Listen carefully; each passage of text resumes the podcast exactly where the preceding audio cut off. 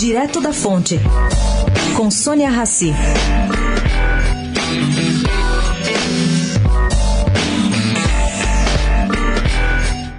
Enquanto aguarda na papuda a tentativa dos seus advogados para mudar seu regime de prisão, familiares de Paulo Maluf estão atentos à possibilidade do inventário da sua mãe, que se arrasta há 29 anos, ser finalmente concluído. Bom, esse inventário corre na décima vara de família em São Paulo.